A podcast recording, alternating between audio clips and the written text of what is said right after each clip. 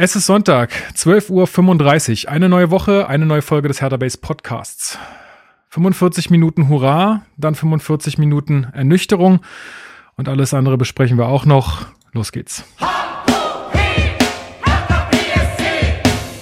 Hertha-Fans, das ist der Hertha Base Podcast mit Lukas Kloss und Marc Schwitzky.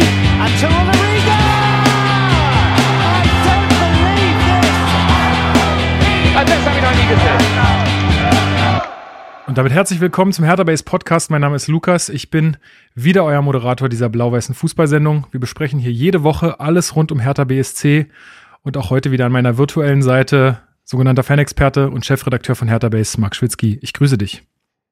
Ja, hi. Äh, bin ordentlich durch. War, du hast gesagt, es ist Sonntag 12.35 Uhr und ich war heute schon beim Sport. Stark. Ja? Ich hab, stark. Um da mal, mal ne, wir, wir sind die Stars hier natürlich, da muss man auch mal ein bisschen privat leben, ne? Zu Hause bei den Stars müssen wir auch mal ein bisschen. Ich habe ich hab mich schön vom Jahresvorsatz äh, catchen lassen und äh, habe mich im Gym angemeldet. Ja, geil. Ähm, ich habe ja auch sehen, schon eine, eine 30 Tage Yoga-Challenge hinter mir.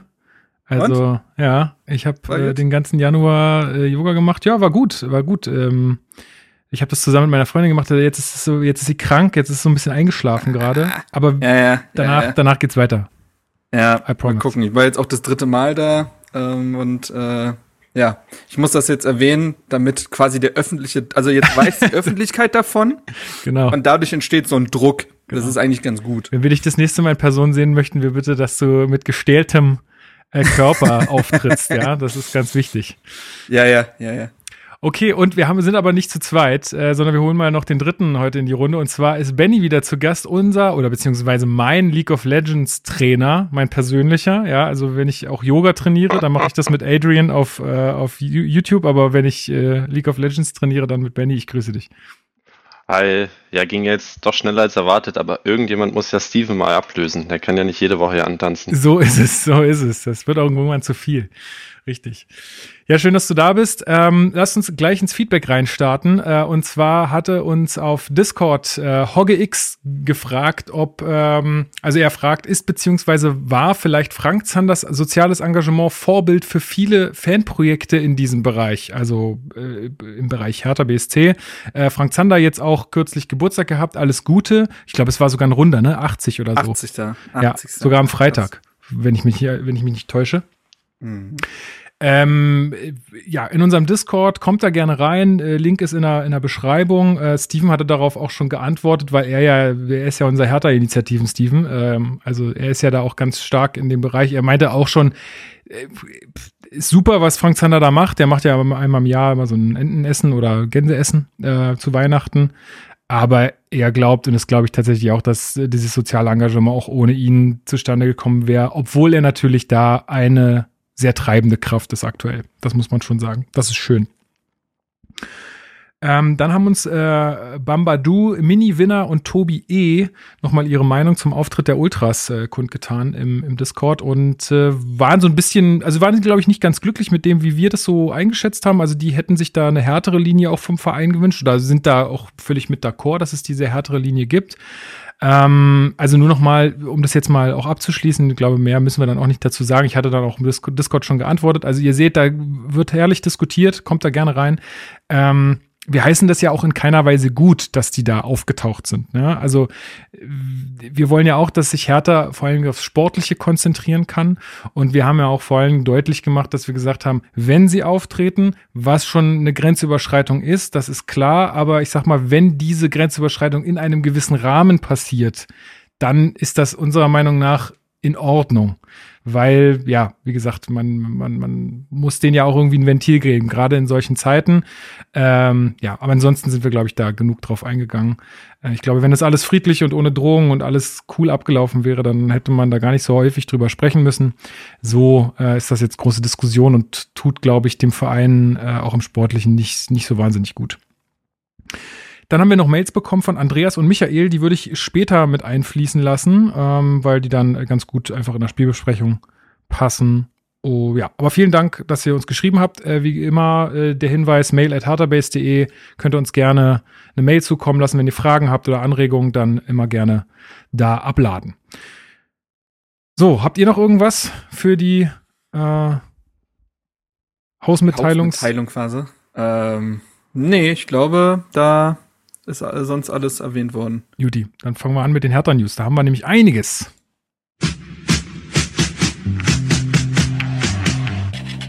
Hertha-News. Jetzt habe ich doch eine Frage, Lukas, ähm, okay. ähm, die nicht ganz zu den Hausmitteilungen passen, aber zur Organisation dieses Podcasts. Es, äh, letztens ist ja auf, äh, über Twitter quasi nochmal dieses legendäre YouTube-Video von äh, Hertha-Fans ähm, aufgetaucht, ja. äh, wo nur Berliner Originale unterwegs waren und ich, du hast dir da ordentlich Soundschnipsel rausge, äh, rausgeklippt, oder? Ja, das wollte ich nur noch mal sicher gehen. Ja, ja, das, hab, das ist alles vorbereitet. Das werden wir dann äh, zu gegebenen Anlässen immer mal wieder hier einfließen lassen. Aber ihr könnt euch sicher sein, dass das hier ja. einiges dabei. Ansonsten kannst du das Video vielleicht dann noch mal in die äh, Shownotes packen, weil das muss man schon noch mal gesehen haben. Das ist schon ziemlich gut. Mache ich gerne, mache ich gerne. Gut, erste News, die wir auf dem Zettel haben. Arne Friedrich verlängert seinen Vertrag nicht bei Hertha BSC und wird im Sommer sich äh, anderen Projekten zuwenden. Benny, war abzusehen, oder? Ja, ist, denke ich, nicht überraschend. Der hat es ja selber mehrmals gesagt. Der war dann im Sommer über zweieinhalb Jahre bei Hertha. Es erscheint auch mir noch nicht so lang. Es ist auch gerade ja. mal ein Jahr her, dass er Preetz abgelöst hat. Also ähm, die Zeit vergeht da doch recht schnell, aber er, er hat ja schon letzten Sommer sehr lange Zeit gebraucht, um sich für Hertha zu entscheiden. Da hat sicher auch das ganze neue Personal rund um Bobic eine Rolle gespielt, dass er da die, die Eingewöhnung vielleicht mit begleiten wollte, dass das ein kleinerer Bruch ist, als wenn er jetzt geht. Es ist, denke ich, relativ bekannt, dass er sich gerne um seine Stiftung kümmert, gerne in den USA sich aufhält. Und mir ist es dann am Ende auch lieber, dass er weg ist, als dass man einen halb motivierten Arne Friedrich hätte, weil ich glaube, damit mhm. wäre auch niemandem geholfen. Und er hat ja selbst auch schon angesprochen, er ist ja nicht komplett weg, falls sich mal irgendwas ergeben sollte. Ähm, ist er da vielleicht auch wieder am Start für irgendwelche Aktionen in den USA oder mal um, um Spieler zu beobachten da in seiner Freizeit oder irgendwas in die Richtung. Also ich kann mir vorstellen, dass, dass man durchaus ab und zu nochmal von ihm hört. Ja, kleiner Besuch auf der Yacht von von Arne Friedrich dann mit der Mannschaft nächstes, äh, nächsten Sommer oder so. Schönes Kann man ja vielleicht mal einfließen lassen. Ähm, wieder das schöne Torpedo-Training in den USA. Das Torpedo-Training. Das, das war ja das äh, Symbol für die äh, abgehobene Hertha. Ähm, ja. ja. Ja, also ich weiß gar nicht, was man da so jetzt groß noch zu sagen soll. Ich glaube, Marc, es war halt einfach ein Segen, dass Arne Friedrich dann ja. tatsächlich eingesetzt wurde von Klinsmann damals. Also wenn er eins gemacht hat, dann war das auf jeden Fall ein richtiger Schritt.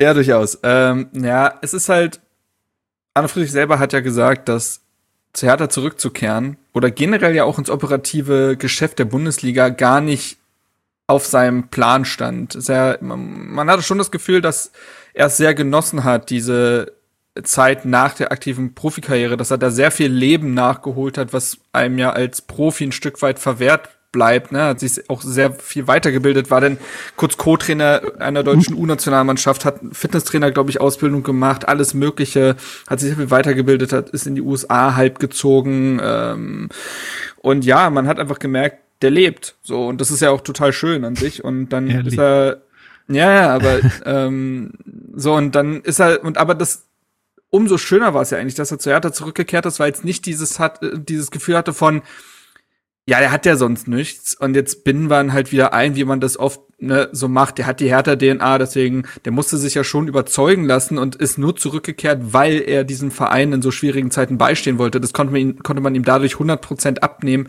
weil er keinen anderen Grund hatte äh, anzutreten. Und seine Rolle als Performance Manager war ja nicht näher zu definieren. Man wusste ja nicht genau, was das jetzt für eine Rolle ist. Man wusste, er war nah an der Mannschaft, aber sein Rollenprofil ist ja dann als Sportdirektor noch, noch mal sehr viel klarer geworden. Dann hat er kurzzeitig Michael Preetz, also so für ein halbes Jahr dann ja circa, äh, Michael Preetz als Geschäftsführer Sport noch mal ersetzt. Hat dann ja auch diese Transferperiode im Winter damals, wo Radonjic und Kedira unter anderem kamen, äh, hauptverantwortlich äh, geleitet. Ist dann äh, für irgendwie 24 Stunden oder ähnliches äh, Trainer gewesen von Hertha, nachdem Paul Dardai äh, sich mit Corona infiziert hatte und Anne Friedrich eine Trainingseinheit leiten musste. Er wäre ja dann ja theoretisch auch Trainer auf der Bank gewesen, aber dann mussten ja alle in die Quarantäne bei Hertha. Also der hat schon wirklich viel mitgemacht und auch wenn es nicht immer ganz klar war, wie er jetzt im Verein wirkt, war immer sehr klar, was er Hertha als Außenwirkung gibt, nämlich eine positive Kommunikation. Wir alle wissen, dass es nicht die größte Stärke war von Michael Preetz, sowas wie Aufbruchsstimmung und Nestwärme und Zuversicht auszustrahlen, sondern dass er seinen Job irgendwie immer als Bürde gefühlt öffentlich verkauft hat. So war zumindest die Wahrnehmung. Und Arne Friedrich hat das ganz anders gemacht. Er hatte so eine, hat er sich vielleicht auch den, aus den USA ab, äh, geschaut, sowas so Yes We Can mäßiges, ohne jetzt den Ernst der Situation zu verkennen. Der hatte jetzt nicht wie Hans Kuck in die Luft so Jürgen Klinsmann mäßig noch im Abschiedskampf gesagt, ja, also Europa ist schon das Ziel, sondern er hat einfach gesagt, nee, wir arbeiten hart und dann schaffen wir das auch und das schaffen wir auch gemeinsam. Dadurch ist ja, glaube ich, schon dieser ganze Hashtag gemeinsam härter und alles entstanden und ich glaube, da hat Arne Friedrich mit seiner gesamten Art sehr, sehr viel zu beigetragen und dann vielleicht einfach auch in den weichen Faktoren viel für den Nichtabstieg getan und danach versucht, Strukturen voranzubringen. Hat ja auch erwähnt, dass er im Projekt Goldelse sehr, ähm, ja, sehr viel eingebunden war, viele Abteilungen dann noch, noch mal kennengelernt hat. Und jetzt kann er quasi ein Stück weit loslassen, weil er jetzt mit, sieht, mit Freddy Bobic und dem fast, ja, weiß ich gar nicht, zehnköpfigen Team oder so, was der installiert hat. Da muss er vielleicht gar nicht mehr groß wirken. Und ich glaube, das ist dann vielleicht auch der perfekte Zeitpunkt, um sich zu verabschieden. Ja, absolut. Also ich glaube, für beide Seiten war das einfach wertvoll für Hertha, weil er Hertha, wie du jetzt gerade schon gut ausgeführt hast, sehr viel gegeben hat in der Zeit. Und für ihn sicherlich auch äh, super wertvoll, weil er sehr, sehr viel Erfahrung sammeln konnte, auch auf Positionen, in, ja, wo er einfach ja. äh, ins kalte Wasser er hat auch gesagt, wurde. Dass, dass er Geschmack gefunden hat äh, an dem Geschäft. Also wer weiß, vielleicht erlebt man ihn noch mal, aber jetzt wird vielleicht ein Wolfsburg sein.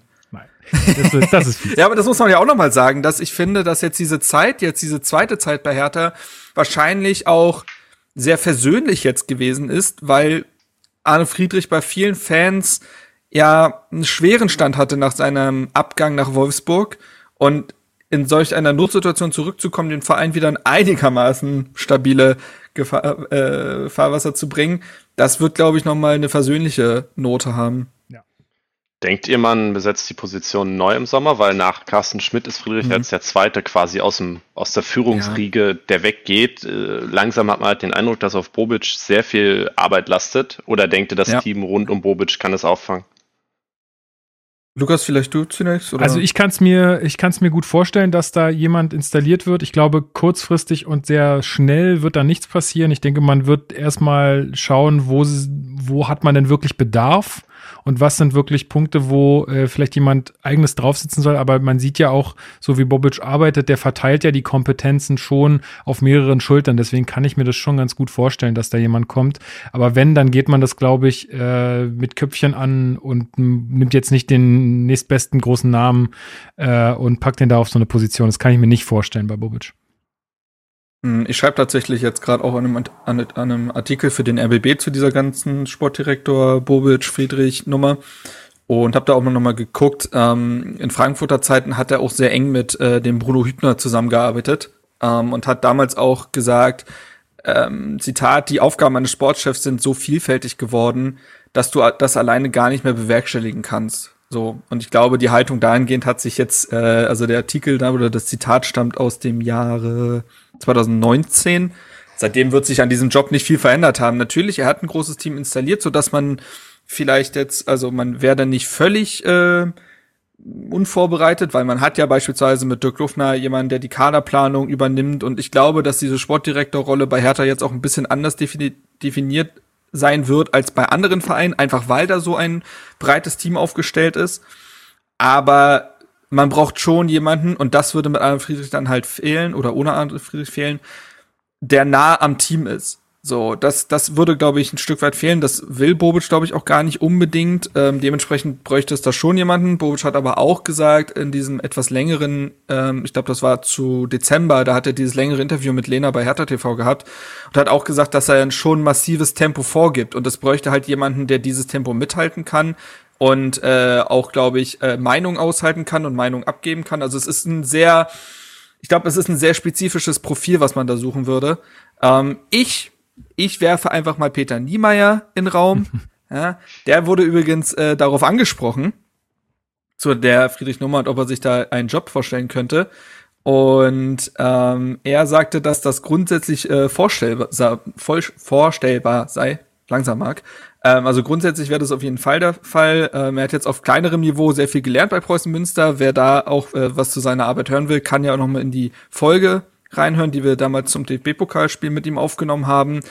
Und ähm, vielleicht wäre ja das die nächste Position. Er hatte ja schon mal einen Anschlussvertrag bei Hertha, der dann durch Vereinswechsel und eine gewisse Zeit, die vergangen ist, dann nicht äh, angegangen wurde. Aber ich kann mir das vorstellen. Gut, dann glaube ich, ist dazu alles gesagt. Äh, kommen wir zu einem weiteren Abgang bei Hertha BSC und zwar Benny Weber verlässt auch den Verein. Ähm, glaube auch erst im Sommer offiziell. Ähm, ja, geht's Ende Februar. Ah ja, genau. Ende, Ende dieses Monats schon. Okay, wer ist denn Benny Weber, äh, Benny? äh, und was hat der bei Hertha gemacht und warum geht er jetzt?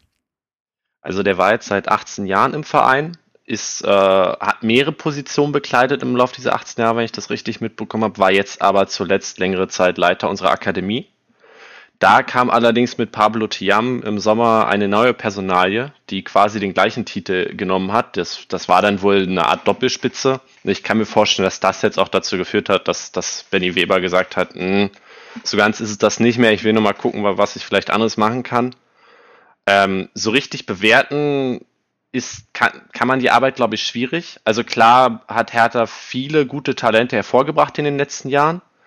Nur, dass die Integration in den Profikader ja meist nicht so geklappt hat, wie man sich das gewünscht hat. Und ich weiß nicht, ob seine primäre Aufgabe war, dass sich die Talente entwickeln, ob seine Aufgabe war, die, die Überführung in den Profikader mit zu begleiten. Das ist, glaube ich, relevant, wenn man, wenn man die Arbeit bewerten will. Klar ist, Hertha hat eine der besten Akademien, Akademien Deutschlands. Das bestreitet, glaube ich, auch kaum jemand. Und von daher scheint er zumindest an dem Teil hervorragende Arbeit geleistet zu haben. Aber ich denke mal, wir sind da trotz des Abgangs für die Zukunft mit Pablo Thiam auch ziemlich gut aufgestellt. Ich frage mich immer, ob es wirklich die Arbeit in unserer Akademie ist, ohne da irgendwie jetzt jemanden angreifen zu wollen oder so. Oder natürlich auch einfach der Fakt, dass wir auch einfach krass aus dem Vollen schöpfen können in Berlin. Also klar, äh, Union, da, da muss man sagen, da, da ist es nicht so gut und die könnten ja theoretisch auch aus dem Vollen schöpfen. Aber wir haben natürlich hier mit Berlin und mit der Menge an äh, ja, Jugendlichen, die, die Fußball spielen wollen und können, äh, natürlich auch eine ganz andere Grundgesamtheit als jetzt irgendwie Fürth oder so. Ja, ja und nein. Ja und nein. Also, der, also das stimmt ähm, grundsätzlich, aber der FC Bayern beispielsweise, der hat ein Gesamt, also so wie ich das verstehe, scoutet der FC Bayern quasi über deutschlandweit und nimmt den gesamten Pool. Sie haben natürlich auch das Geld, um solche Scouting-Strukturen äh, aufrechtzuerhalten. Ähm, und da kommt jetzt nicht so viel durch. Jetzt muss man natürlich sagen, dass die Qualität des, also die Grundqualität des Kaders auch eine ganz andere ist. Aber ich finde es trotzdem bemerkenswert, wie viele Spieler Hertha ausbildet, die dann nicht nur bei Hertha, sondern die allgemein in Deutschland in den ersten drei Profiligen ähm, dann Fuß fassen. Also das muss ja gar nicht immer sein, dass die dann bei Hertha äh, durchstarten, sondern das kann ja auch bei anderen Vereinen sein, ähm, auch wie gesagt in der zweiten oder dritten Liga, da tummeln sich so viele Vereine, äh, Vereine, ähm, Spieler, die bei Hertha irgendwie durch die Jugendakademie gegangen sind. Ähm, die Quote finde ich schon insgesamt bemerkenswert, auch wenn natürlich das Scouting-Gebiet ein anderes ist. Aber der HSV beispielsweise äh, steht da, glaube ich, deutlich schlechter da, obwohl Hamburg und Umgebung jetzt auch nicht sonderlich klein sind und wenig Talente hergeben sollten. Das stimmt. Ähm, ja. Und sp spätestens für die erste slowenische Liga reicht's dann auch noch. Ja, genau. Gut, noch irgendwas zu Benny Weber an der Stelle? Nee, ich denke nicht. Okay.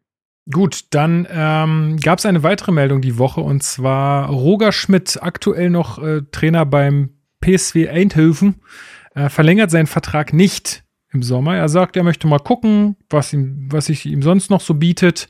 Jetzt wurde der Name natürlich auch schon häufiger mit Hertha BSC in Verbindung gebracht. Äh, es ist auch kein Geheimnis, dass Bobic sich auch offen gelassen hat, äh, ob man mit Korkut im Sommer weitermacht.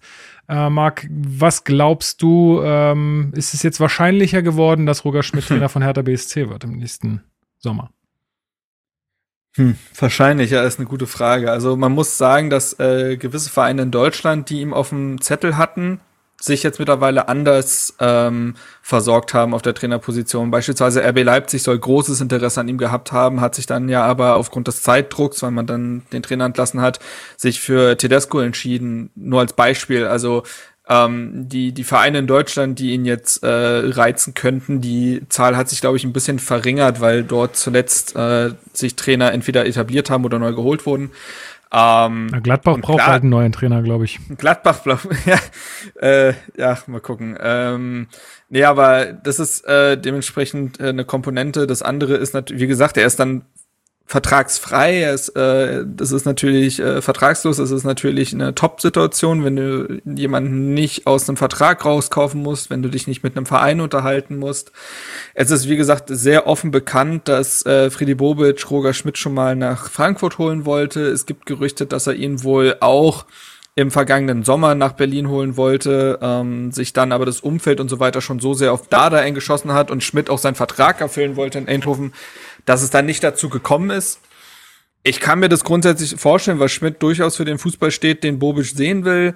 Ich kann mir vorstellen, dass Schmidt nochmal nach Deutschland zurückkehren will, aber diese absolute A-Riege an Vereinen vielleicht auch gar nicht bekommt. Ähm, ja, wer weiß. Also, ob das jetzt wahrscheinlicher geworden ist, weiß ich nicht, aber ich glaube schon, dass Bobic äh, sich zumindest mal mit ihm unterhalten wird. Ja, Benny, wie, also wie würdest du es sehen? Hättest du Interesse daran, dass Roger Schmidt unser, unser Trainer wird? Ich habe mich jetzt die Tage noch mal ein bisschen mit ihm beschäftigt und äh, ich muss sagen, mittlerweile ich hätte großes Interesse. Er hat laut äh, Transfermarkt.de auf seine Gesamtkarriere als Trainer einen Punkteschnitt von 2,07. Das ist, äh, ist okay. ein extrem guter Wert. Also die, die besten Hertha, ich habe letztens mal Punkteschnitte von Hertha-Trainern gesehen, da liegen die meisten so zwischen 1,1 und 1,7 das ist schon ein ziemlicher Sprung dann für Hertha-Verhältnisse. Ob er das hier wiederholen kann, sei dahingestellt, weil ich meine, er hat Salzburg in Österreich, Eindhoven in den Niederlanden trainiert. Das sind meist mit die besten Teams der Liga. Da fällt es dann natürlich auch leichter, einen guten Punkteschnitt zu erzielen. Aber er hat auch zum Beispiel bei Paderborn einen Punkteschnitt von 1,8 und Preußen Münster von 1,9. Ähm, ich denke, der Mann kann gute Arbeit leisten spielt meist in so einem 4-3-3 mit Doppel-6, beziehungsweise 4-2-3-1 wird das ja dann auch durchaus. Und wenn man sich die Kaderpolitik von Bobic anguckt, könnte das auch durchaus passen. Man hat mit Ecklenkamp in der Theorie einen Zehner, man könnte mit, mit Serda und, und Santi oder Serda Toussaint diese Doppel-6 bespielen. Man hat dann sehr schnelle Außenspieler geholt jetzt mit Sona und Lee. Ähm, ich kann mir das sehr gut vorstellen. Ich hätte Bock drauf. Ob es was wird, also ich glaube, wenn dann ein Verein mit etwas mehr Prestige als Hertha noch anklopft, könnte es schwer werden. Ich habe so ein bisschen die leise Hoffnung, dass man sich schon mehr oder weniger geeinigt hat und er deswegen seinen Vertrag jetzt auch nicht verlängert. Aber das werden wir sicher im Bereich April, Mai, äh, wenn dann erst erfahren.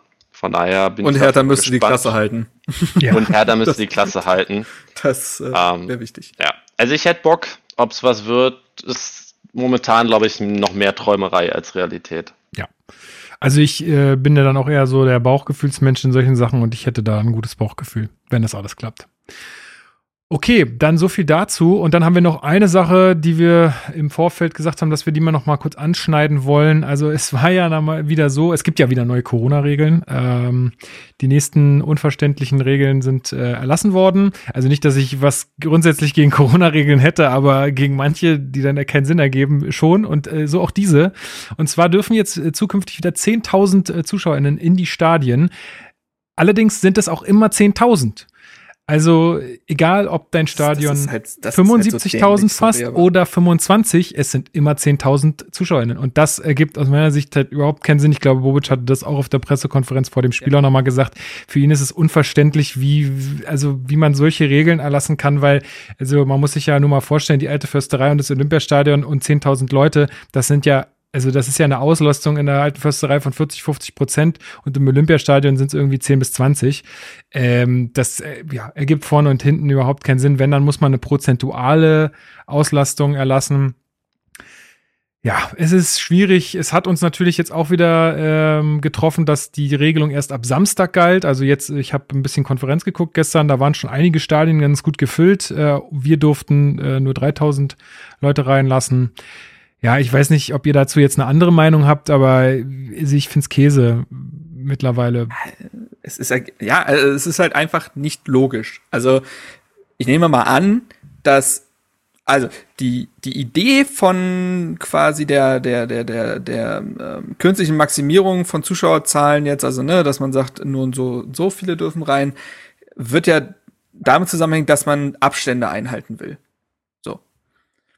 Und man kann doch dann nicht dieselben äh, äh, Abstände einhalten bei 10.000 Leuten in der beispielsweise alten Försterei wie im Olympiastadion. Das müsste man doch dementsprechend prozentual an die Größe des Stadions anpassen. Also ich, ich verstehe gar nicht, wie man auf die Idee gekommen ist, sowas durchzuwinken. Vielleicht äh, hat sich da auch keiner riesig drüber Gedanken gemacht und man das hat, scheint gab, so. naja, naja, es gibt ja, es gab ja wohl diese, diese Klage von Fußball, äh, von Bundesligisten, die entweder angedroht wurde oder schon eingegangen war. Das kann ich jetzt gerade gar nicht sagen.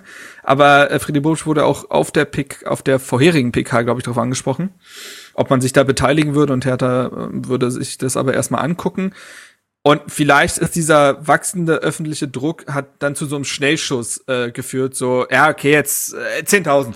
Da musste, also, Da musst du doch nicht einmal zehn Sekunden drüber nachdenken, dann merkst du, dass das Quatsch ist. Ja. Zumal also, im Olympiastadion ist es ja. 13 Prozent Auslastung sind das bei Hertha. 13 Prozent, das und, ist doch Quatsch. Und vor allen Dingen im Olympiastadion ist ja nochmal, also ist ja nochmal eine ganz andere Nummer. In Dortmund gehen ja nochmal mehr Zuschauer ins Stadion als im Olympiastadion. Ja. Aber auch da ist ja alles viel enger. Auch die Eingänge sind viel enger. Im Olympiastadion ist ja alles so riesig. Das haben die Nazis gebaut. Das ist da, da ist Pompösität, also da, kannst du, weiß ich nicht, kannst du immer mit den Armen ausgebreitet laufen und du berührst keinen. Kannst du das, kannst du das bitte äh, so auf Twitter auch schreiben? Das haben die Nazis gebaut.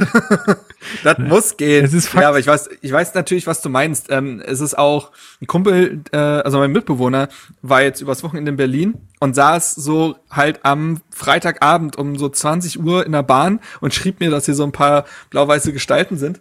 Man muss wissen, er ist Frankfurt-Fan.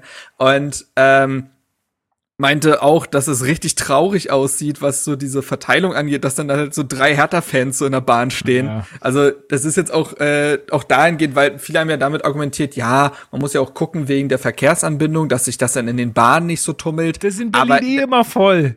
ich wollte gerade sagen, also es ist halt auch, also dementsprechend, ich sehe kein logisches Argument dafür, um es vielleicht auch noch mal auf eine sachliche Ebene zu ziehen, ich sehe kein logisches Argument dafür, dass nicht an die ähm, an die äh, Kapazitäten der Stadien anzupassen prozentual. Es ist einfach Quatsch und ich kann mir auch sehr gut vorstellen, dass das in Zukunft noch mal angegangen wird, auch in den nächsten Tagen und Wochen, ähm, weil sich da nicht nur härter denken wird, ja Moment mal, weil Stadien wie äh, die alte Försterei, diese Vereine werden jetzt sagen, ja, ist okay, nehmen wir. Ähm, aber alle anderen werden sich schon fragen, die dann so, weiß ich nicht, 50, 60.000 vielleicht aufwärts haben, ja auch der FC Bayern beispielsweise, ähm, werden sich schon fragen, ob das so verhältnismäßig ist. Und dementsprechend wird sich das, denke ich mal, noch, wie sagte Bobic, das kann nur der Anfang sein. Und ich denke mal, ähm, so ist es. Ja. Aber ja, erstmal nächstes Heimspiel ist dann gegen äh, Leipzig, wa? Ja, am äh, 20. Februar. Wer weiß, ob sich bis dahin nicht schon wieder was verändert hat. Ansonsten sind es halt dann 10.000. Zumal dein Argument ja auch mit den Abständen. Also, ich weiß nicht, wie viele das Unionsspiel geguckt haben, aber da waren 3000 im Stadion und Abstände wurden trotzdem überhaupt nicht eingehalten, weil die sich alle in den mittleren zwei Blöcken getroffen haben. Also, das ist halt, ob du jetzt 3000 in zwei Blöcken ja. machst oder 10.000 in vier Blöcke ja. nebeneinander, macht dann auch nicht den Unterschied. Dann kannst du auch 20.000 sinnvoll durch Stadion verteilen, da werden dann mehr Abstände eingehalten. Ja, absolut. Aber wisst ihr was? Fußball platziere ich überhaupt nicht mehr. Warum nicht? Die Fans sind mal dazu doll. So. oh Gott. Oh, schön. So viel dazu.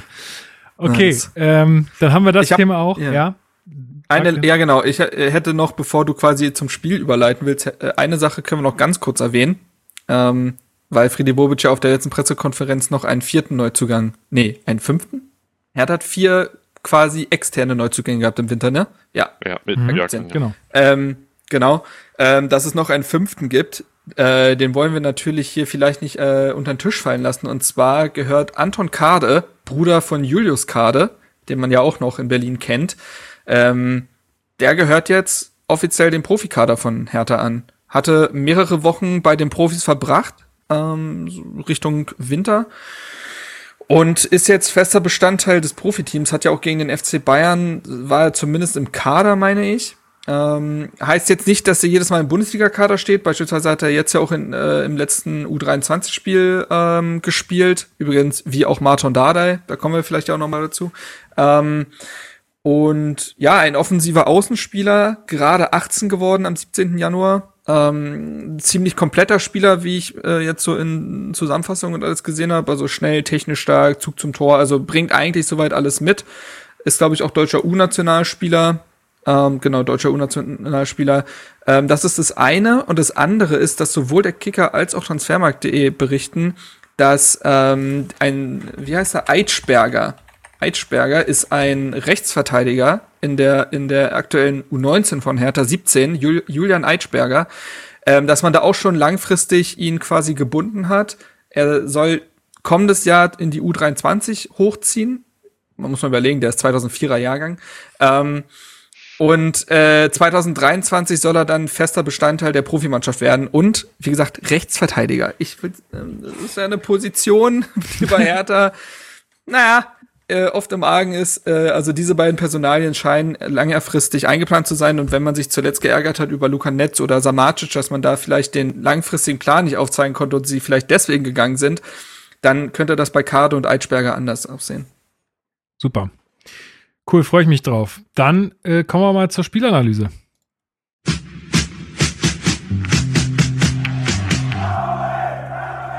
Spielanalyse. Ja, herzlich willkommen zur Spielanalyse. Wir haben gespielt gegen den VfL Bochum im Olympiastadion. Und ähm, ja, Benny, kommen wir doch gleich zur Aufstellung. Da, also es war schon überraschend. Ähm, wir hatten ja im letzten Podcast unsere Wunschaufstellung äh, gewählt. Die ist natürlich nicht geworden, äh, sondern es gab so ein paar Dinge, die dann doch irgendwie einen dumm aus der Wäsche haben gucken lassen. Welche waren denn das? Ja, also es gab, glaube ich, eher weniger Überraschung, wer gespielt hat, sondern eher wer nicht gespielt hat. Ich hatte dann die Aufstellung durchgelesen und dachte, ja, passt, passt, Ecklenkamp, sehr schön, freut mich. Und dann fällt mir auf, warte mal, was ist mit Serda und Richter? Hab noch zweimal drüber gelesen, ob ich die Namen nicht doch überlesen habe, aber nee, Serda und Richter haben beide nicht gestartet. Ähm, Korkut hat das zumindest bei Serda am nächsten Tag mit äh, sportlichen Gründen begründet. Ähm, ich weiß nicht, es, es fühlt sich irgendwie komisch an, zumal Richter auch gegen Bayern schon nicht gespielt hat. Es fühlt sich eher so an, als ob da irgendwas Außersportliches passiert ist im Training oder was weiß ich. Mitbekommen hat man gar nichts. Und ich meine, die Klatschblätter in Berlin sind bei so einem Thema ja meist ganz gut äh, dabei und informiert. Aber erstmal ohne die beiden gestartet. Ansonsten war der Rest relativ erwartbar, denke ich. Ja, genau. Kempf äh, wo, wurde ja schon auf der PK gesagt, okay, der muss sofort helfen. Der dann in der Innenverteidigung zusammen mit Stark.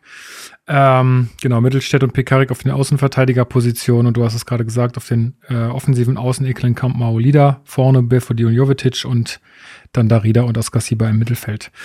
Ähm, Was noch erwähnenswert vielleicht ist, ein Marvin Plattenhardt stand nicht mal mehr im Kader. Mhm.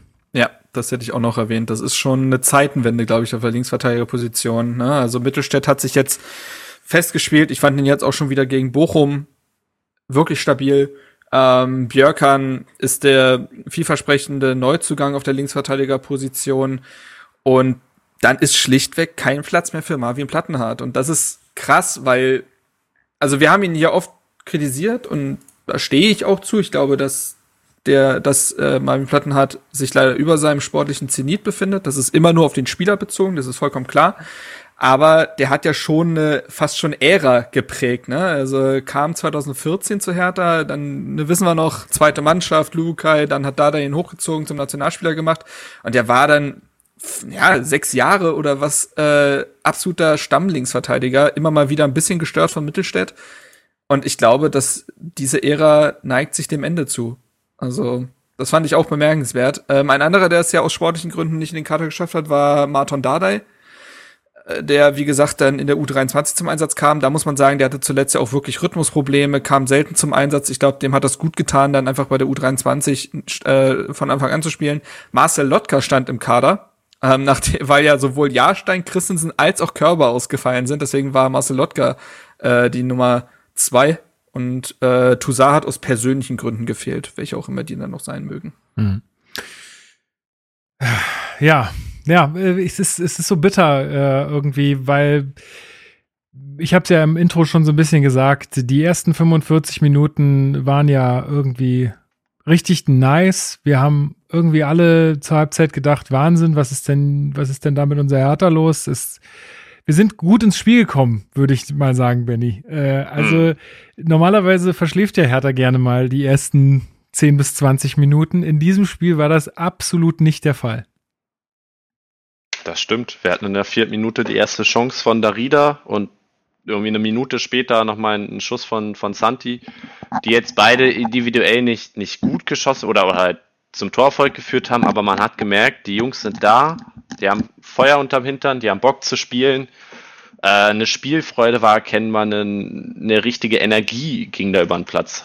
Ja, also der Wille zum Zweikampf vor allem, ne? Die haben immer nachgesetzt, haben versucht, jeden Ball noch irgendwie rauszukratzen. Ähm, die, die, die, die Pässe in die Tiefe haben sie immer wieder probiert, auch wenn es nicht immer funktioniert hat. Aber man denkt sich dann halt schon, okay, äh, irgendwann rutscht mal einer durch, ne? Und ähm, Marc, du hattest da dazu auch noch was in deinem RBB-Artikel äh, zum Spiel geschrieben. Ähm, man hat halt auch ganz hoch gepresst. Ja, genau. Also ähm, oft kommt Hertha ja wie so ein nasser Sack in so eine Partie. Also irgendwie so, äh, hatten wir ja letztes Mal auch besprochen, dass sie fast, also dass diese Spritzigkeit einfach fehlt, ne? Und man nicht in die Zweikämpfe kommt, schon früh unter Druck gerät, teilweise dann auch sehr früh den ersten Gegentreffer kassiert, wie beispielsweise auch im Pokal gegen Union. Ähm, und hier war alles anders. Man war extrem konzentriert, hellwach, es war, da war Körperspannung, man hat miteinander kommuniziert und Genau, man hat sehr hoch gepresst. Das war, also Thomas Reis, der Trainer von Bochum, hat eigentlich auch erwartet, dass es eher eine äh, abwartende Anfangsphase wird, weil Hertha auch in diese Anfangsphasen oft eher abwartend reingeht und fast schon sehr tief steht. Und hier war es überhaupt nicht der Fall. Man hatte das Gefühl, dass die zwei Wochen jetzt in der Länderspielpause, in der ja kein einziger Spieler weg war, ähm, extrem genutzt wurden, um dieses 4-2-2-2, was Korkut jetzt auch durchzieht. Man hat da, um da alle Spieler nochmal zu, zu eichen. Also ähm, man hat das Gefühl, die haben alle taktischen Komponenten ähm, aufgesaugt. Also das 4-2-2 muss man sagen, ist insofern interessant. Also das war das erste System, was RB Leipzig gespielt hat, als sie aufgestiegen sind unter Ralf Hasenhüttl und das war dieses extreme Pressing-System. Weil du mit diesem System eben sehr gut pressen kannst. Du hast zwei Spitzen, die auf den Ball gehen können. Dazu gesellt sich dann, je nachdem, auf welcher Seite der Ball ist, der Außenspieler dazu. In dem Fall waren es entweder Eckelenkamp oder Maulida. Plus ein Sechser, Darida oder Askasiba auch jeweils in den Raum schieben, extrem hoch und gehen entweder mit auf den Ball oder äh, antizipieren schon den äh, Klärungsversuch, sodass Hertha auch in der Anfangsphase extrem viele zweite Bälle bekommen hat, wenn nicht sogar alle. Und durch dieses hohe Pressing hat man Bochum zu langen Bällen gezwungen. Die spielen sie sowieso, weil sie relativ schnell viele Spieler überbrücken wollen, um die schnellen Außen zu bedienen, vor allen Dingen Holtmann. Aber diese langen Bälle waren oftmals sehr unkontrolliert durch den Druck, den Hertha erzeugt hat, sodass dann halt, wie gesagt, die Bälle dann im Mittelfeld direkt gewonnen wurden oder die Bälle kamen an und auch dann muss man sagen, hat Hertha extrem gut die Höhe gehalten. Äh, die Staffelung sah sehr gut aus und ähm, ich fand auch die Bälle auf links, entweder Mittelstädt oder Kempf, die waren immer da. Die waren immer da, um entweder vor Holtmann am Ball zu sein oder äh, Holtmann direkt beim äh, bei der Ballannahme zu stören und den Ball zu gewinnen. Also das war, ich habe mir die erste Halbzeit oder zumindest die ersten 30 Minuten habe ich mir noch mal angeguckt. Das war, also Korko sprach davon, dass es die beste Halbzeit war, seitdem er da ist. Ich würde so weit gehen zu sagen, das ist vielleicht die beste Halbzeit in der gesamten Saison gewesen. Also das war, ich habe da nichts Negatives gesehen, außer, dazu kommen wir dann ja auch noch, aber das war auch schon in den ersten 20 Minuten der Fall. Man gewinnt die Bälle hoch, und schafft es dann aber nicht daraus eine ganz glasklare Torschung zu äh, genau. gewinnen. Also ähm, man hat gut auch, also sehr oft auch die Bälle wunderbar hinter die Kette bekommen. Da erinnere ich mich an den Pass von Mauli da, der den perfekt äh, Santiago Ascasibar in den Fuß spielt und der checkt gar nicht, dass rund um ihn herum im Strafraum kein Bochumer ist mhm. und er eigentlich nach innen ziehen könnte, um abschließen zu können. Aber er dreht so leicht nach außen weg, will dann den Ball nach innen spielen und dann sind zwei Bochumer halt da. Mhm. Und ähm, auch andere Hereingaben waren dann nicht gut, weil auch die Strafraumbesetzung nicht gepasst hat oder ähnliches. Also bis zu diesem berühmten letzten Pass war das, glaube ich, die beste Halbzeit von Hertha, ja. Ja, tatsächlich. Also, Benny, du hast ja schon angesprochen, vierte Minute und glaube, zehnte oder fünfzehnte Minute oder so waren diese Chancen von äh, Darida und Askasiba, aber sonst gab es gar nicht so glasklare Torchancen mehr für uns. Ich empfand Bielefeld auch echt als Bochum. Bielefeld. Äh, sorry, hier steht Bielefeld, aber hier sollte eigentlich Bochum stehen. Ihr habt recht. Ich äh, fand Bochum eigentlich auch als wahnsinnig unkonzentriert. Also irgendein Bochum hatte es auch in der, im Spiel dann äh, im Interview danach gesagt, dass er schon gemerkt hat, äh, dass am am Anfang das irgendwie, dass dass dass die nicht so richtig da sind. So, und das ist natürlich, das kommt, also spielt, spielte uns natürlich dann total in die Karten, wenn, ähm, wenn wir halt einfach gut, gut drauf sind und wach sind und die anderen äh, noch schlafen, ähm, so dass wir dann auch äh, uns da die Chancen herausspielen konnten und dann aber tatsächlich durch einen Standard in Führung gehen in der 25. Minute. Ja, ich würde vorher noch mal kurz was zu dem, was du davor, also vor dem Tor jetzt gesagt hast. Man hat bei Bochum gemerkt, dass der Kapitän und, und Aufräumer Lucia und äh, Mittelfeld fehlt der, glaube ich, normalerweise ziemlich wichtig für die Struktur ist. Ja, ja. Gleichzeitig fiel Löwen auch noch aus, der ihn vermutlich am besten mit ersetzen kann, sodass einfach dieses Mittelfeld von Bochum deutlich geschwächt war. Und das konnte Hertha in den ersten 30 bis 45 Minuten halt hervorragend ausnutzen. Und da greife ich jetzt vielleicht vor, aber auf der Position wurde ja auch dann gewechselt in der 45, also zur Halbzeit von Thomas Reis. Und vielleicht hat das dann auch mit dazu beigetragen, dass die zweite Hälfte anders lief. Aber wir können jetzt erstmal nochmal gern zum Tor zurückkommen, natürlich. Ja, genau. 25. Minute ist es dann doch ein Standard, weil man es aus dem Spiel heraus dann doch nicht geschafft hat. Ähm, genau, ein Freistoß äh, aus dem, ja, aus der Hälfte, ähm, ja, ist auf, ja, was sagt man, aus dem Halbfeld, ne? So nennt man das. Halbfeld, äh, genau. Auf der linken Seite von äh, Jovetic äh, der wirklich sehr, sehr gut getreten ist. Also Jovic ist einfach wirklich ein feiner Fußballer, kommen wir, glaube ich, später auch nochmal zu. Ähm, wird dann von Belfodil, kriegt, also der Ball kriegt von Belfodil dann noch den letzten Stups und landet dann im langen Eck. Ähm, ja, schön, also wirklich schönes, äh, schönes Freistoßtor. Ähm, mag äh, knapp abseits wäre es fast noch gewesen, aber ja. ansonsten eigentlich hochverdient. Du hast ja auch schon gesagt. Ja, ja, ja, ja, hochverdient. Ich finde, also du hast äh, gerade auch äh, Jovetic angesprochen, der kam ja jetzt das erste Mal wieder zurück nach ähm, seiner, äh, nachdem er länger ausgefallen war. Der hat ja dann drei, vier Spiele verpasst, gegen Bayern dann Kurzeinsatz gehabt, da ja auch schon quasi das Tor von Ecklenkamp durch diese Pressing-Situation äh, vorbereitet. Und auch hier in der Partie merkt man sofort, dass es ein ganz anderes Spiel ist mit ihm, weil Jovetic ein solches fußballerisches Gespür hat. Man merkt, äh, warum der lange Zeit, äh, als er noch jung war, als Weltklasse galt, weil der der spürt einfach, in welche Räume er stoßen muss, ähm, lässt sich immer wieder in diesen Zehnerraum auch fallen, der in diesem 4-2-2 äh, also in diesem 4-4-2 von Hertha ja auch nicht besetzt ist, rein positionell. Ähm, dahingehend lässt sich Jovetic immer fallen, trägt den Ball dann. Es gab auch eine Szene, wo er einen äh, Bochumer in einem Dribbling aber sowas von stehen lässt. Ähm, und ja, Belfodil hat dann auch wieder seinen kongenialen Partner an der Seite. Das hat man auch gemerkt, als äh, Jovetic gefehlt hat, dass Belfodil viele Bälle festmacht, aber dann einfach niemand da ist, mit dem er spielen kann. Wer mir auch in den ersten 20 Minuten echt gut gefallen hat, war Maoli da. Mhm. Viele gute Dribblings, immer wieder auch das Auge für Seitenverlagerung gehabt, wann man mal den Ball zu halten hat, hat sogar einige ähm, Läufe nach hinten gemacht, den Ball gewonnen und direkt wieder nach vorne gezogen. Dann dieser äh, wirklich gute Pass auf Askasibar, den ich vorhin erwähnt habe. Ähm, hat sich dann im Laufe der Partie auch ein bisschen, ja, kann, konnte nicht mehr an das Niveau anknüpfen, die ersten 20 Minuten, aber das waren die best, das war das Beste, was ich von ihm bislang gesehen habe. Wollte ich nur erwähnen, weil er ja oft gescholten wird und auch zu Recht, aber da hat er sich den Starthilfeinsatz auch verdient. Ja, absolut. Also ähm, ist mir auch positiv aufgefallen. Äh, also mir ist aber auch keiner wirklich negativ aufgefallen. Das muss man auch sagen, ja. ja. Genau, da hat alles. Aber gestimmt. ja, das Tor und dann ja, dann ist der Hertha ja eigentlich sogar weiter. Genau, ne? aber da ist auch nicht, nicht so wahnsinnig viel passiert mehr. Ne? Also nee. wir machen das, wir machen das weiterhin gut, aber du hattest es ja schon gesagt, wir verpassen es dann irgendwie, das zweite Tor nachzulegen.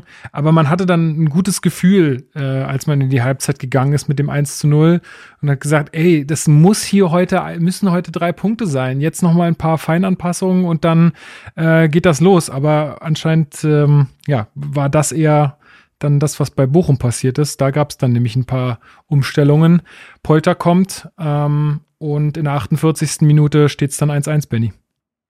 Ja, da sah unsere neu gebildete Innenverteidigung, die das in der ersten Halbzeit noch hervorragend gemacht hat. Da muss man auch kämpfen, werden wir sicher noch zurückkommen, äh, loben. Der hat ein also nach Zahlen irgendwie nicht. Also die Statistiken sprechen gar nicht so für ihn, aber der, der Eindruck, den er auf dem Feld hinterlassen hat, ja. der hat mich sehr positiv gestimmt. Ich war auch in der zwölften Minute, hat er einfach äh, Gerrit Holtmann über, also war im Laufduell und gewinnt das. Und ich glaube, Gerrit Holtmann ist einer der schnellsten Spieler der Liga.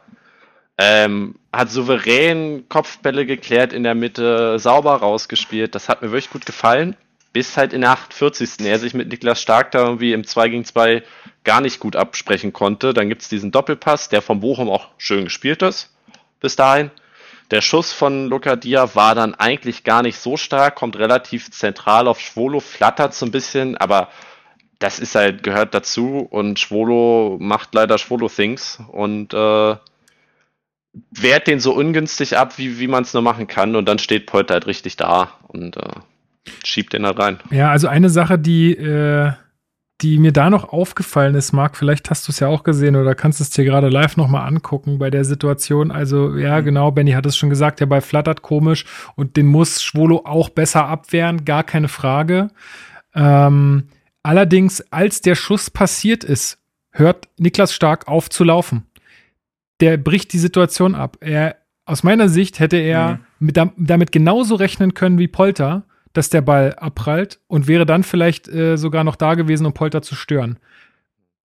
Guckt euch das gerne nochmal an. Ich habe versucht. Ja, ich weiß auch, was du meinst. Ja. Also generell muss man sagen, dass da die Abstimmung nicht gepasst hat. Kempf ist auch im ersten Moment, ähm, wo der Ball festgemacht wird von Bochum, muss er eigentlich viel näher am Mann sein. Steht da im 16er relativ verloren und will schon den Schuss blocken. Ich weiß nicht genau, was er da will. Ähm, stark, wie du sagst, bleibt stehen. Aber äh, das muss man schon ein bisschen trennen. Also zum einen muss man eben sagen, die Innenverteidigung sah in dem Moment nicht gut aus. So, Punkt. Aber das macht den Fehler von Schwolo ja nicht besser. Und das ist ein Fehler von Schwolo. Ich, äh, er wurde jetzt auch nach dem Spiel irgendwie zu der Situation befragt und sagte, ja, äh, der Flatterball landet dann unglücklich bei, direkt beim Gegner. Also so doll geflattert. Also ich habe nicht seine Sicht, logischerweise. Ich habe mir die nur den Schuss öfter angeguckt. So viel geflattert hat er nicht in meinen Augen. Ähm, und dementsprechend musst du den eigentlich anders abwehren. Also den da direkt, also das ist ja der, also der, das ist ja, weiß ich nicht, das ist halt äh, der größte Fehler, den du in der Situation eigentlich machen kannst, ohne, äh, außer du lässt ihn einfach direkt durchrutschen.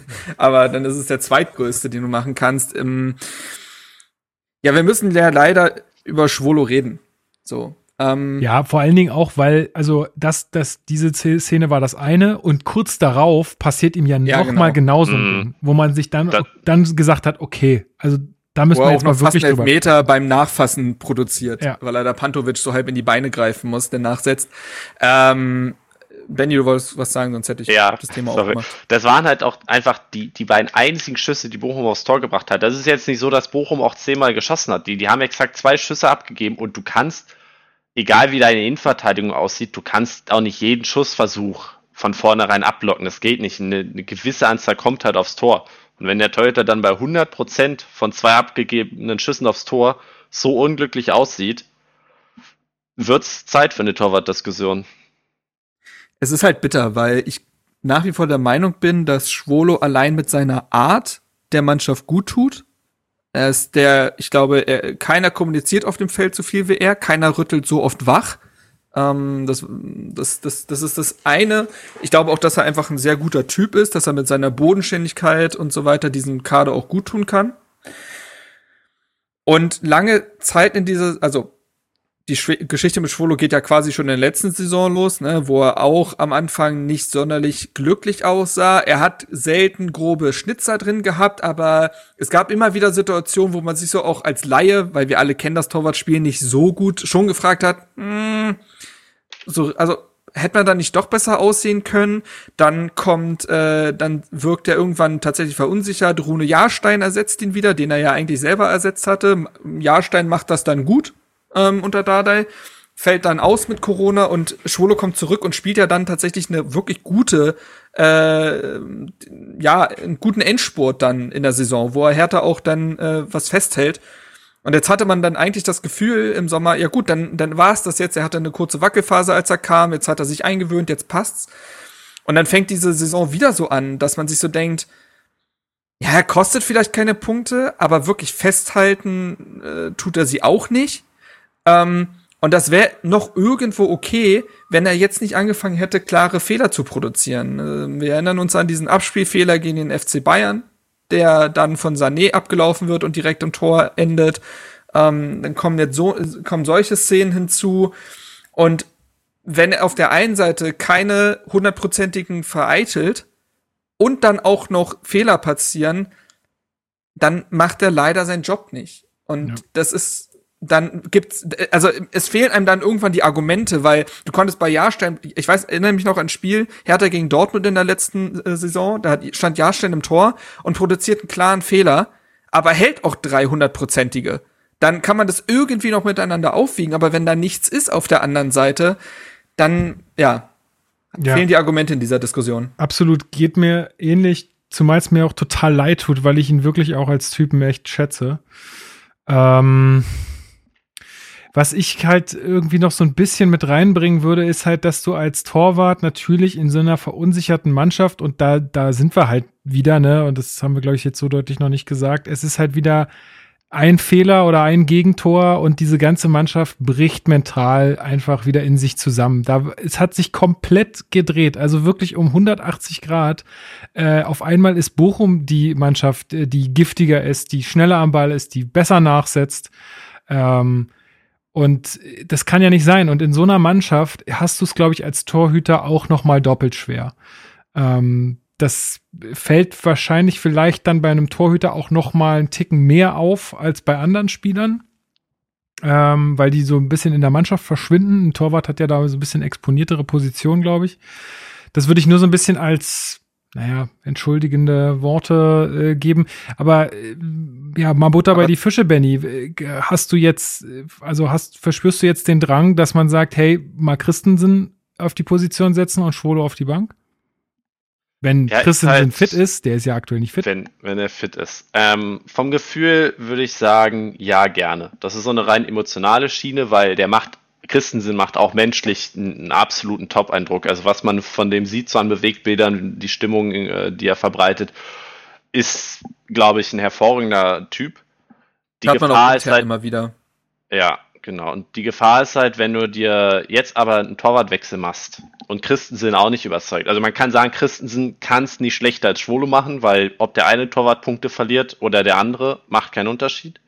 Aber wenn Christensen auch so ein Unruhefaktor wird, hast du am Ende des Tages zwei Torhüter dastehen, von denen beide, also beide keiner überzeugt. Man ist von beiden auch als Trainer oder als Manager nicht überzeugt. Man hat bei Schalke, glaube ich, letzte Saison gesehen, wozu das führen kann. Da hatten die eine ziemlich ähnliche Situation mit Schubert und Fährmann, die dann immer wieder gewechselt haben. Und dann kommt ja auch keine Stabilität rein. Also gerade auch im, dieses Verhältnis zur Innenverteidigung von einem Torwart ist ja ziemlich wichtig, weil man sich einfach viel absprechen muss, viel aufeinander vertrauen muss. Und wenn sich das nicht bilden kann, wird's gefährlich. Am liebsten wäre es mir eigentlich, wenn Jahrstein wieder spielen könnte. Das fühlt sich vielleicht erstmal etwas counterintuitiv an, weil man hört halt Christen sind für drei Millionen. Das ist ja auch ein Investment, wenn man sich anguckt, dass wir eigentlich klamm sind, jetzt im Winter vier Spieler für unter zwei Millionen geholt haben. Erscheint es auch irgendwie in Retros-Perspektive ein bisschen fragwürdig. Ich kann mir aber vorstellen, dass, dass man da Dinge in ihm sieht, wo man sagt, er war verfügbar, wir holen ihn. Ich weiß noch nicht, wie, wie intern Schwolos Leistung bewertet wird, ob man gesagt hat, wir testen jetzt nochmal eine Saison mit Schwolo und wenn es wieder nicht wird, wechseln wir am nächsten Sommer mit einem neuen Trainer. Das wissen wir alles nicht. Und bei Jahrstein wissen wir, dass er theoretisch funktioniert, dass er kurzfristig helfen kann. Wir hatten die Situation ja letztes Jahr. Ich befürchte nur, dass Jahrstein nie wieder dieses Fitnesslevel erreichen wird und für uns spielen wird. Ich glaube, die Zeiten sind vorbei. Das glaube ich. Körper kann ich schwierig einschätzen. Ich weiß nicht, ob Christensen oder Körper, wie da das Skillverhältnis quasi ist, wer besser ist. Ähm, dazu habe ich zu wenig gesehen von Körper. Emotional würde ich sagen, gerne mal ein Wechsel.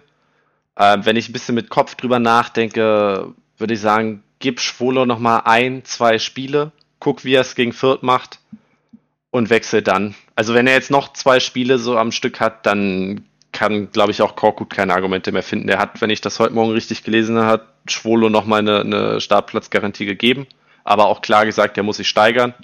Und wenn er es nicht tut, dann bleibt einem irgendwann auch keine andere Wahl mehr, glaube ich, als einen Torwartwechsel durchzuführen.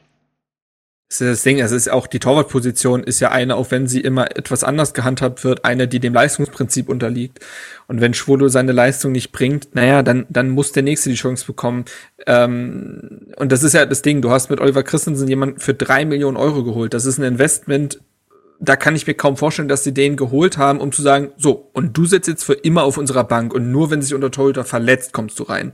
Man hat damit einen aktiven Zweikampf im Torwart, äh, auf der Torwartposition gefördert, einen Konkurrenzkampf. Ich glaube, auch wegen der Saison, die Schwolo letztes Jahr hatte, hat man sich gedacht, wir brauchen da jemanden, der ihm da auch langfristig Druck macht. Christensen jetzt auch erst 22, ähm, also auch jemand noch mit Potenzial. Also zum äh, Pat Christensen kann man noch sagen, der ist jung, der kommt aus einer anderen Liga. Das sind auch Anpassungsschwierigkeiten, die er haben kann. Bei Schwolo, der kennt nichts anderes aus der Bundesliga, der wird dieses Jahr 30 Jahre alt. Da kann man weniger irgendwie argumentiv drumherum schiffen. Also ähm, ich, ich kann es auch verstehen zu sagen, man sollte Schwolo noch Spiele geben. Und wenn das passiert, glaube ich auch nicht, dass das eine katastrophale Fehlentscheidung wäre. Soweit würde ich gar nicht gehen. Ich kann aber, ich könnte auch sehr gut verstehen, wenn man Christensen jetzt die Chance geben würde, der natürlich in dieser Saison noch keine Spielpraxis sammeln konnte. Also dementsprechend dahingehend, ja, also keine Matchpraxis, das ist ein Argument.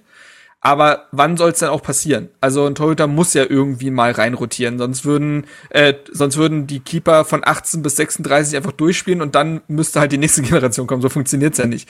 Also dementsprechend ähm, glaube ich auch, dass Christensen da die Zukunft sein könnte. Ich wünsche Schwolo, dass es besser wird. Ich weiß es nur nicht, ob es passieren wird. Ja, und ein Satz noch. Ein ja. Satz noch. Ähm, wir müssen in dieser Beziehung schon auch über Torwarttrainer Menger reden würde ich sagen. Ja. Also, absolut. wenn ein Trainer dafür da ist, die Mannschaft besser zu machen, ist ein Torwarttrainer dafür da, einen Torwart besser zu machen. Man müsste eigentlich meinen, dass ein Torwarttrainer einen Keeper besser machen kann. Beispielsweise, wie es bei Joel Petri und Jahrstein war. Wir wissen, dass Joel Petri riesiger Jahrstein-Fan war, als noch Thomas Kraft die Nummer eins war. Jahrstein in seinen ersten Auftritten nicht sonderlich glücklich aussah und man so intensiv zusammengearbeitet hat, dass Jahrstein einer der, einer der besseren, wenn nicht teilweise sogar besten Keeper der Bundesliga geworden ist. Da war eine Entwicklung zu sehen. Und Menger ist gekommen, nachdem er ist ja mehr oder weniger auch eine Notlösung gewesen, weil man war rein sportlich mit Joel Petri zufrieden. Dann kamen aber diese berühmten Aussagen hinzu, die nicht gingen und deswegen musste man ihn gehen lassen. Und Ralf Menger heißt er, glaube ich, ähm, in Köln war man tatsächlich, also als äh, bekannt wurde, dass Menger geht, waren die Leute in Köln nicht gerade bestürzt. Im Gegenteil, die haben sich fast gefreut, weil sie gesehen haben, dass beispielsweise auch die Entwicklung von Timo Horn, der ja auch lange Zeit als großes deutsches Torhüter-Talent galt, die, die, Entwicklung ist komplett stagniert unter Menger. Und jetzt äh, ist Horn äh, unter dem neuen Torwarttrainer in Köln etwas besser geworden. Marvin Schwebe ist auf, ein, auf Anhieb Bundesliga tauglich. Ich, ich sehe keine Entwicklung von Alexander Schwule unter dem neuen Torwarttrainer. Im Gegenteil, er wirkt ja teilweise eben noch unsicherer. Und dann muss man auch dahingehend die Position hinterfragen. Und ich glaube, die Phase, wo er letzt, zum Ende der Saison letztes Jahr so gut war, fiel auch mit der Phase zusammen, wo Hofstedt interimsweise Torwarttrainer Stimmt. war. Stimmt. Ähm, ich glaube, man hätte Hofstedt auch gerne behalten, bis halt diese Verletzung kam. Ich frage mich allerdings, warum man nicht ein halbes Jahr gesagt hat, gut, wir nehmen nochmal eine Interimslösung und Hofstedt kommt zurück. Nello! Genau. Ja, meinetwegen Nello. Vor allem, weil es ja auch dann über die Sommerpause ging, wo, wo man sich das vielleicht erlauben kann. Also ich weiß nicht, ob man sich einen Gefallen damit getan hat, mit Hofstedt äh, da nicht weiter zu planen. Nochmal zurück zu, zu jetzt. Äh, würdest du am liebsten im Fürth-Spiel schon wechseln? Weil, wenn wir uns den Spielplan angucken, wir spielen jetzt gegen Fürth, danach gegen Leipzig und gegen Freiburg, wenn ich mich nicht täusche. Gegen Fürth hast du vermutlich am wenigsten zu tun, was das Halten von Bällen angeht. Sprich, das wäre für einen Wechsel eigentlich die dankbarste Aufgabe für Christen. Eben. Allerdings ist das Spiel von den drei genannten vermutlich das Wichtigste. Weil du musst gewinnen. Es, es bleibt dir nichts anderes übrig, als gegen Fürth zu gewinnen, sonst wird's wirklich, wirklich eng. Und wenn man Christensen mhm. dann gegen Leipzig reinstellt, wo erwartbar relativ viele Schüsse aufs Tor fliegen und das durchaus in so einem 4-5-0 enden kann, verbrennst du Christensen vielleicht direkt in seinem ersten Spiel. Das heißt, wo wechselst du jetzt? Hättest du dann eine Präferenz? Ja. Ich glaube auch nicht, dass es ist passiert. Ist undankbar. gesagt. Ich glaube nicht, dass es passiert. Ich glaube nicht, dass man, nee. äh, dass man ihn jetzt auswechseln wird. Nicht in so einer Phase. Zu viel Risiko. Das glaube ich nämlich auch. Ich glaube nämlich auch, dass ähm, ich glaube, es ist legitim, diese Debatte offen zu halten, deswegen reden wir gerade drüber. Ja.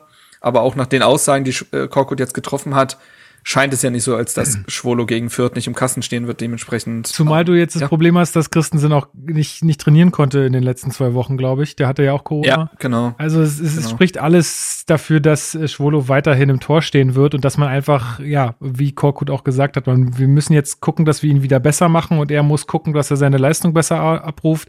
Und ich schätze Schwolo auch so ein, dass er da sehr selbstkritisch mit sich ist. Er darf halt nur nicht zu sehr in seinen Kopf kommen weil das kann für einen Torhüter auch tödlich sein dann, ähm, sportlich gesehen. Ähm, genau.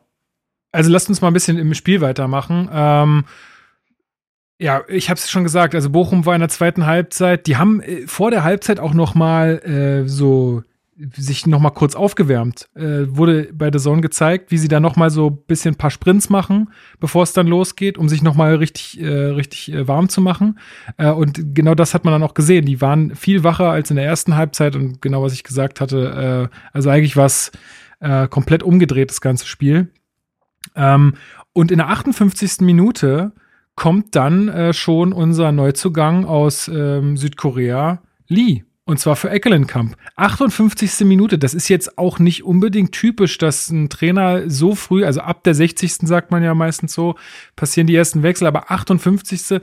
Das ist ja schon ein sehr, sehr, sehr früher Zeitpunkt. Äh, Benny, also auch das, was wir jetzt von ihm gesehen haben in dem Spiel, lässt eher darauf hindeuten, dass das ein bisschen zu früh war. Ja, ich hätte tatsächlich, also Korkut hat ja schon überrascht mit der Aussage, dass er Potenzial hat, im, im Kader zu sein, wegen dieses erfrischenden Trainings. Ich hätte gerne das Training gesehen, weil der muss ja da echt überzeugt haben, wenn er so früh kommt, zumal ja ein Marco Richter auch noch auf der Bank saß, der ja diese Rolle spielen kann oder normalerweise spielt. Ähm, ich hätte gedacht, wenn überhaupt, kommt Liso für die letzten fünf Minuten. Vielleicht wollte Korkut jemand Unbekümmerten, der quasi im Kopf noch frei ist, motiviert ist. Und das würde ich Lee auch gar nicht absprechen. Man hat gesehen, dass der schon wie Bock hat aber man hat auch ganz klar gesehen, der Unterschied zwischen der, der K-League in Korea und der Bundesliga ist vorhanden und ist vielleicht auch für den Moment noch ein Stück zu groß. Also er hat keinen einzigen oder gefühlt keinen einzigen Zweikampf gewonnen, kein Dribbling erfolgreich abgeschlossen, kein, keine wirklich Toraktion kreiert. Ähm, er wurde immer wieder körperlich komplett abgekocht und war vielleicht auch selbst etwas überrascht, dass er nicht mehr so leicht vorbeikommt wie noch äh, in der heimischen Liga ich denke, das ist eine sehr gute Lernerfahrung für ihn. Und ich kann mir vorstellen, der macht jetzt drei, vier Spiele so, gewöhnt sich an das Niveau. Und wenn er das einmal begriffen hat, wie es läuft, dass er dann noch stärker spielt. Für den Moment vermutlich noch ein kleines bisschen zu viel. Und warum man ihn dann in der 60. oder noch vor der 60. bringt, müsste man Korkut fragen, was da die genaue Intention war. Vermutlich war es nicht die schlauste Entscheidung, ihn so früh zu bringen, auch wenn ich mich gefreut habe, ihn zu sehen. Also, dass er kommt, fand ich super. Aber Zeitpunkt und, und Einsatzlänge sind vielleicht da nicht äh, proportional zu dem, was Lee der Mannschaft momentan geben kann. Ja, ich möchte jetzt auch gleich mal noch eine, die Mail von Andreas äh, mit einfließen lassen. Er hat uns nämlich auch die Frage gestellt, warum denn Lee hier Richter vorgezogen wurde und man einen Serda zum Beispiel in der 87. Minute erst einwechselt. Also klar, wir hatten schon gesagt, das hatte irgendwie sportliche Gründe gehabt aus Korkuts Sicht, aber ich meine, es steht 1-1. Man merkt gerade, irgendwie wird uns hier der Schneid abgekauft, wir kommen gerade nicht so richtig in die zweite Halbzeit rein, dann wechselst du einen Spieler ein, der noch nie in Deutschland gespielt hat, den du erst seit einer Woche irgendwie mal gesehen hast. Ähm, Marc, also am Ende, Andreas hat es auch gesagt, also zum einen, er sieht halt zwei, äh, zwei Dinge, die das Spiel gestern, also ja, sagen wir mal, wo wir die, die drei Punkte nicht äh, einfahren konnten, und zwar einmal Fehler von Schwolo, beziehungsweise Schwolo als Unsicherheitsfaktor und dass Korkut das Ding auch vercoacht hat. Ja, ähm, ist ein bisschen schwierig, weil kann man so sehen. Ähm, ich verstehe, ich habe die Wechsel ein Stück weit auch nicht verstanden. Ähm, äh, komme auch zu den weiteren Wechseln nachher noch. Ähm, zu Richter und Serda, wir haben ja schon gesagt, das war sehr verwunderlich, dass sie nicht gespielt haben. Wir sind aber alle nicht beim Training dabei gewesen. So. Hm. Wenn sich Serda und Richter hängen gelassen haben oder konsequent nicht die taktischen Vorgaben umgesetzt haben, die Korkut äh, als Gesamtsystem nun mal braucht, um dieses 4-2-2-2. Wir haben, ich habe vorhin ja gesagt, was das alles braucht, um dieses System gut spielen zu können. Und wenn sich die Spieler beispielsweise daran nicht anpassen, ähm, um den gesamtmannschaftlichen Erfolg zu gewährleisten, dann muss ein Trainer harte Entscheidungen treffen. Und dann muss ein Trainer ein Leistungsprinzip gelten lassen und dann spielt vielleicht ein Ecklenkamp eher, weil der sich taktisch besser eingliedert und dann kommt ein Lee, weil er sehr motiviert wohl im ersten Training war und viel Tempo äh, mitbringt. Also das, das finde ich, das ist doch eine Komponente, die aber dann bringt doch ein Serda nicht in der 87. Minute beim Stand von 1 zu 1. Also wenn du ihn noch einwechseln willst, dann mach's früher. Ja, keine Ahnung. Ich wollte, ja, es ist halt schwierig, die De Debatte zu finden. Ich wollte es nur als Punkt, ähm, ja, ich verstehe es nur als auch. Punkt einfügen, dass wir alle nicht wissen, wie es ist. Ähm, und wie sie sich jetzt in den zwei Wochen präsentiert haben, da hatte Kokut ja auch einen sehr langen Zeitraum, um die Spieler sich äh, anzuschauen. Ähm, ich habe die Wechsel auch nicht verstanden, ähm, auch weil ich mir tatsächlich jemanden anderen gewünscht hätte, der reinkommt. Und zwar hätte ich mir noch Kevin Prince Boateng gewünscht. Ich finde nämlich in der zweiten Halbzeit, das hat Korkut nach dem Spiel gesagt, hat man sich besonders dann auch nach dem Tor logischerweise, dann hat, ist Hertha nicht gut in die zweite Halbzeit gekommen, hat lange gebraucht, um sich zu schütteln. Man hat noch gemerkt, also man hat schon gemerkt, dass sie jetzt schon weiter offensiv spielen wollten. Man hat sich aber, wie Korkut gesagt hat, den Spielstil äh, Bochums aufzwingen lassen. So. Die haben das Spiel auf ihr Niveau, auf ihre Spielart äh, runtergezogen, was im ersten Durchgang ja gar nicht geklappt hat und Hertha hat da sein Ding gemacht und das ist im zweiten Durchgang nicht mehr so gewesen und ich fand, die Wechsel haben teilweise die Mannschaft noch konfuser wirken lassen. Das war noch mehr Stückwerk. Also Björkan für Mauli da beispielsweise oder Richter für Belfodil, diese Wechsel sind für mich komplett verpufft. Ähm, und ich hätte mir da als Strukturgeber Boateng schon sehr gewünscht, der einen Ball halten kann, der auch, wo jeder Pass Sinn ergibt und sauber in Fuß kommt. Ich finde, das sind genau die Situationen, in denen Boateng eigentlich kommen müsste. Wenn Korko davon spricht, dass Boateng mittlerweile so eine Art Phasenspieler ist und es einfach gewisse Momente gibt, um ihn zu bringen, weil er es über 90 Minuten nicht mehr kann, ja, dann genau doch in so einem Moment, wenn die Mannschaft noch will, aber nicht weiß wie. Dann stell ihm jemand auf den Platz, der ihn zeigt wie. Und das habe ich nicht verstanden. Ähm, dementsprechend ist diese zweite Halbzeit auch ja, also mehr Zweikämpfe als Spielfluss, kaum Torszenen. Ich finde, Bochum hatte sogar eher noch die besseren Gelegenheiten. Dann musste teilweise kämpfen, Kopfball noch eine Hereingabe klären, sonst wäre Lucadia völlig offen gewesen. Ähm, gab da so ein, zwei Situationen, wo Hertha schon unter Druck stand, fand ich. Und über die und dann äh, ja, also zweite Hälfte ist völlig verpufft, da müssen wir auch ja. gar nicht groß in einzelne Situationen gehen. Nee, eine gute Chance von Jovetic gab's noch, wo man dann aber auch mal sieht, wie man einen Ball halten kann, ne? Also, der war ja richtig gut geschossen von Jovetic, aber Riemann hält den halt ja mehr oder weniger fest, also auch ihm rutscht er ein bisschen aus den Händen, aber auch aber nur so, dass er dann auch nachfassend wieder dran kommt. Ähm, ja, das ist dann halt der Unterschied, ne? Ähm, wie man sowas dann lösen kann als Torwart auch. Ja, du sagst es schon, also in der zweiten Halbzeit, glaube ich, braucht man da nicht so viel über, über, die, über die Szenen reden, eher darüber, warum, also wie kommen diese Entscheidungen zustande? Also, das ist wirklich für mich komplett wild gewesen, wie man da gewechselt hat. Und beziehungsweise, ja, also einmal diese Sache in der 58. mit Lee, dann in der 87. mit Zerda, beides komplett unnötig aus meiner Sicht dann wechsel lieber äh, öfter in der 75. wo dann ja Richter für ähm, Richter und Björkan für Belfodil und Maulida kommen. Aber irgendwie war das dann alles sehr, ja, sehr wild aus meiner Sicht. Ja. ja. Ich würde Jovetic nochmal kurz ansprechen wollen, weil du es gemacht hast. Ähm, der hat ja den schönen Schuss. Man muss aber auch festhalten, dass er davor zwei oder dreimal schon geschossen hat von der 16er Kante oder sogar weiter weg und die teilweise deutlich daneben ging und man bei ihm so ein bisschen den Eindruck hatte, dass er sehr frustriert wurde und dann sehr egoistisch die Sachen zu Ende gespielt hat. Vielleicht, weil sich ihm auch niemand angeboten hat. Vielleicht muss man auch das Team mehr in die Pflicht nehmen.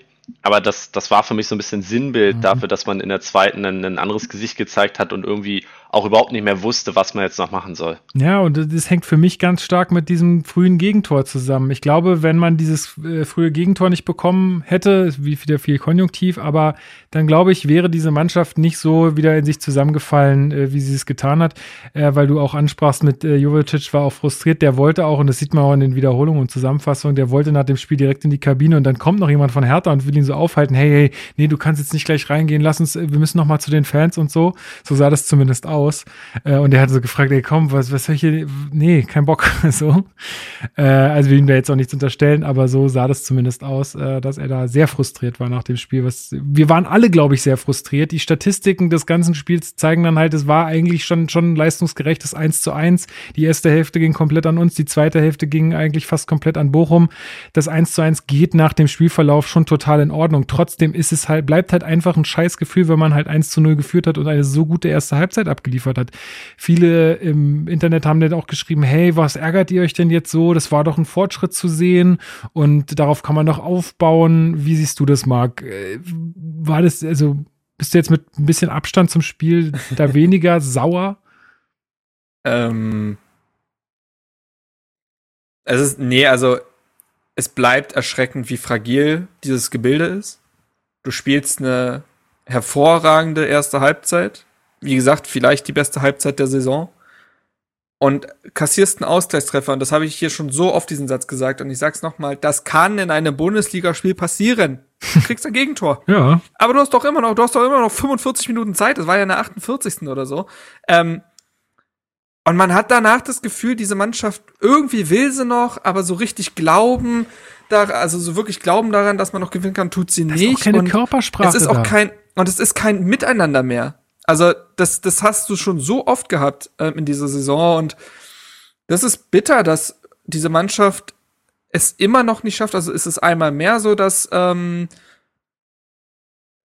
ich weiß nicht, also es hätte diese Mannschaft, es hätte ein Meilenstein für die Mannschaftsentwicklung sein können, diese erste Halbzeit, wenn man das sauber zu Ende bringt und gewinnt. So, so ist es so, dass diese zweite Halbzeit den Gesamteindruck massiv schmälert. Es ist krass, dass ähm, man einmal mehr eine gute Leistung nicht auf 90 Minuten strecken kann, einmal mehr ein Negativereignis in Form von einem, äh, also in, äh, einmal mehr ein Negativereignis dieses, dieses fragile Gebilde dieser Mannschaft irgendwie einblößt. Es ist einmal mehr so, dass es auch ein individueller Fehler ist. Ähm, also man auch nicht sagen kann, boah, da hat die Mannschaft, der Gegner aber auch einfach einen rausgezaubert. Also wenn jetzt beispielsweise so ein Treffer wie von Sané, der da nicht gegolten hat, äh, beim Spiel gegen den FC Bayern reingeht, dann musst du halt sagen, ja, ey, komplett beschissen, aber kein Vorwurf, weiter geht's. Ähm, das ist ja auch nicht so, sondern du lädst den Gegner, der bis dahin völlig harmlos gewesen ist, auch wieder ein. Und das sind Probleme, die sich halt durchziehen und die es schwierig machen, diese Minischritte, in denen sich Hertha bewegt, zu, äh, zu schätzen. Plus, es ist, es ist irgendwo auch nicht mehr die Zeit, über diese, sich über Minischritte zu freuen, weil die Tabelle das nicht hergibt. Du hast jetzt einen Punkt geholt, ja, ähm, in einer Situation, wo du eigentlich gewinnen musst und du stehst jetzt aktuell, äh, Zeitpunkt der Aufnahme, zwei Punkte über dem 16., der übrigens noch spielt. Also Wolfsburg äh, spielt ja noch, übrigens gegen Fürth. Hm. Das wird auch mal spannend. Ähm, aber sagen wir mal, Wolfsburg gewinnt, dann wäre Augsburg ähm, der der 16. mit einem Punkt zu Hertha. Ähm, Stuttgart hat jetzt äh, fünf Punkte weniger als Hertha. Ist jetzt auch noch nicht gegessen, die Nummer. Also dementsprechend ähm, ist es schwierig, sich über einen Punkt gegen Bochum zu freuen. Ähm, es erhöht den Druck nur umso mehr gegen Fürth zu gewinnen und auch noch Überraschungspunkte gegen Mannschaften zu holen, gegen die man es nicht erwartet. Also über das äh, dann bevorstehende Programm haben wir auch ein bisschen geredet mit Leipzig, Freiburg, Frankfurt, genau, dann, Hoffenheim. Genau, dann lasst uns doch mal zum Ausblick kommen. Am Wochenende wird wieder Fußball gespielt. Wer macht ja. das Rennen? Ich weiß gar nicht, wer spielt denn überhaupt? Hertha spielt gegen Fürth. Und zwar in Fürth. Äh, Benny, du wolltest gerade noch irgendwas sagen. Ja, ich wollte auch noch mal mein, mein letztes Fazit zum Besten geben, wenn das äh, erlaubt ist.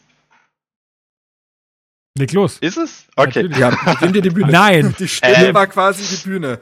Ja, ich, ich weiß noch, äh, bei der letzten Aufnahme, wo ich dabei war, im Köln-Spiel, da hatte ich ja auch schon probiert, mich, mich etwas zwanghaft auf die kleinsten positiven Dinge zu berufen, wo Marc ja auch zu Recht eingewandt hat. Das ist schön und gut, aber es ist nichts strukturell Positives.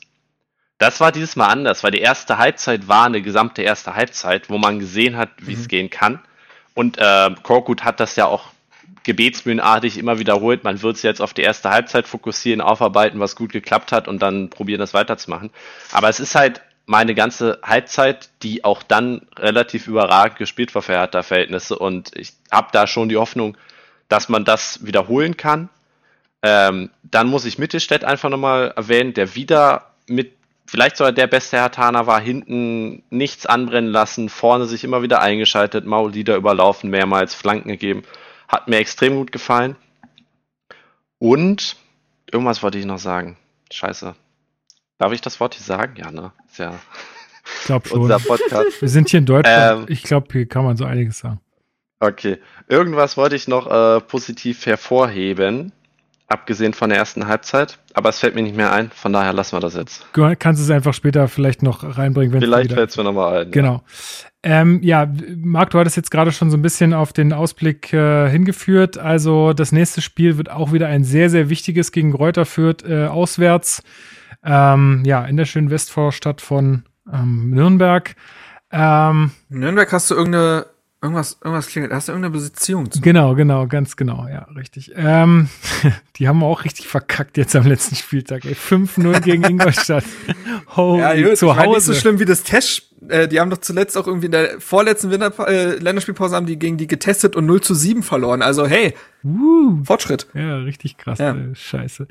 Ähm, Genau, aber auch Benny, du hast es vorhin gesagt, es ist die Situation hat sich zum Bochum, äh, also im Vergleich zum Bochum-Spiel auch nicht geändert. Wir müssen das Ding gewinnen, gar keine Frage. Das muss sein und du hast es gerade schon dargestellt, Marc. Die Tabellensituation lässt einfach keinen anderen Schluss zu. Da reicht kein Unentschieden. Ähm, da müssen jetzt drei Punkte her, denn äh, dann kommt Leipzig. Äh, ja, und, und Freiburg und das ist dann alles schon wirklich sehr weit oben in der Tabelle. Da sehe ich noch nicht, wie wir das irgendwie hinkriegen wollen. Wobei, da greift dann vielleicht wieder diese Regel, wenn Hertha keinen Druck hat, wie beispielsweise ähm, vor der Winterpause gegen Dortmund, dann können sie vielleicht überraschen. Äh, man muss aber bei Fürth eben sagen, man denkt sich, haha, letzter Platz, abgeschlagen, zehn Punkte. Ja, ja, die sind seit vier Spielen ungeschlagen und haben mhm. zuletzt gegen Mainz gewonnen. Mhm. Ähm, wie gesagt, wir wissen nicht, wie das Spiel jetzt gegen Wolfsburg läuft, aber die haben sich, finde ich, echt stabilisiert. Die hatten auch schon vor der Winterpause, hatten die zwar gegen Dortmund verloren, aber davor auch gegen Union gewonnen. 1 zu 0.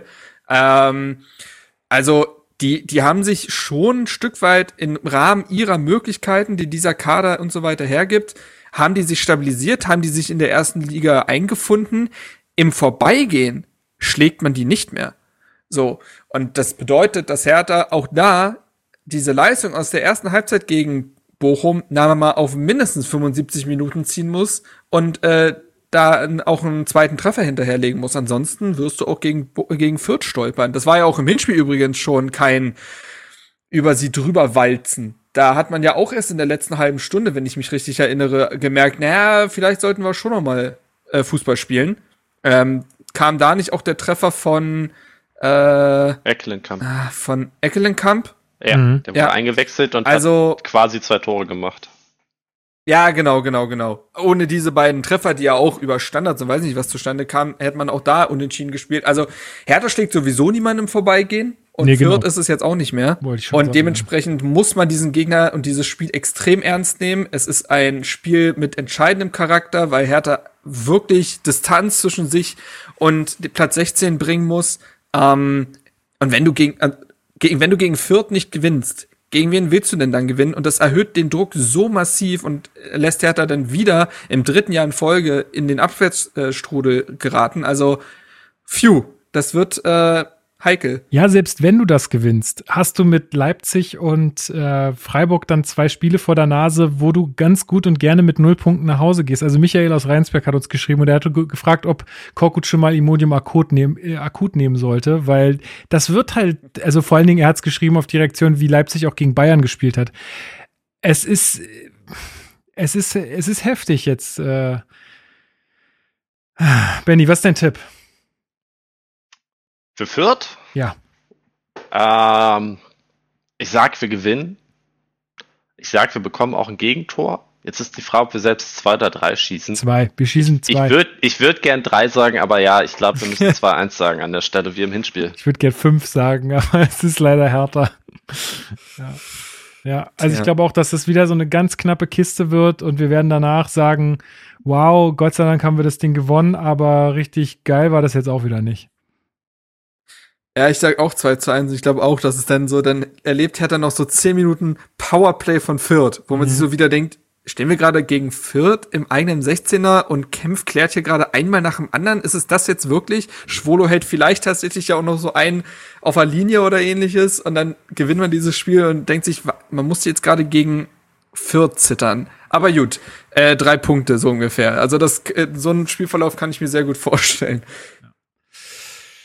Ja, es, es ist einfach, es bleibt hart, Hertha-Fan zu sein. Es ist übrigens ein guter Spieltag fast für Hertha dann kommenden, weil ähm, Leverkusen, also Stuttgart spielt gegen Leverkusen, in Leverkusen. Okay. Ähm, Bielefeld muss gegen Hoffenheim in Hoffenheim ran oder in Sinsheim. Äh, Gladbach und Augsburg klauen sich gegenseitig die Punkte. Bochum spielt gegen Bayern. Ne? Ja, ja. Ja. Gut, ähm, ja, gut für uns. Aber mal sehen. Vielleicht äh, patzt auch mal Bayern wieder und es geht also. Ich, ich glaube an nichts mehr. Ähm, wir müssen das Ding jetzt. Ich sage, ich, ich stelle jetzt die These in den Raum, Hertha brauchen einen Punkteschnitt jetzt für die nächsten, für die letzten äh, 13 Spiele. Das heißt, immer ja, 35 ja. Punkte, dann ist man durch. Ja. Ein Punkteschnitt. Ja, gut, dann. Ähm Aber ein Ein-Punkteschnitt sollte machbar sein. Im Normalfall. Dein Wort in Gottes Ohr. Ähm, gut, aber dann glaube ich, haben wir für, für diese Sendung alles besprochen. Wie seht ihr das? Yes. Ich glaube, wir sind durch. Ja, machen wir zu. Okay, machen wir zu. Wir hören uns ja in einer Woche wieder. Dann sind wir mal gespannt, wie wir gegen Fürth gespielt haben äh, und besprechen dann auch wieder alles andere, was die Woche noch passiert ist. Benny, vielen, vielen Dank für deine Teilnahme wieder. Du darfst gleich noch einen Song auf die Playlist setzen. Ne? Ich vergesse. Sehr gerne. Ähm, und Marc, dir natürlich auch wieder vielen Dank. Äh, schön, dass wir jetzt einen freien Montag haben. Das ist ja auch mal ganz toll. Und ja. ihr da draußen habt diese Folge jetzt sozusagen schon Montag früh, wenn ihr Pendler seid oder so, dann könnt ihr das in der Bahn hören oder im Auto oder so. Äh, ist ja auch ganz schön. Ja, vielen, vielen Dank fürs Zuhören. Äh, wie gesagt, schickt uns gern euer Feedback auf Twitter, auf Facebook, auf, per E-Mail oder im Discord natürlich, ähm, sodass auch alle anderen mitlesen können. Ähm, ja, und ähm, mal sehen also ich, ich keine Ahnung. Ich habe einfach keine Ahnung mehr, was diese Mannschaft äh, kann, was sie nicht kann. Es ist äh, sehr, sehr seltsam, weil ich nach dieser ersten Niederlage Halbzeit gegen Fürth, Sieg gegen Leipzig. Irgendwie so. Das wird alle, doch wieder so dann kommen. können wir uns alle, können alle eingewiesen werden. Aber ich sage euch eins. Ich bleib bei Hertha. Warum nicht? Die geben sich doch Mühe. Warum nicht?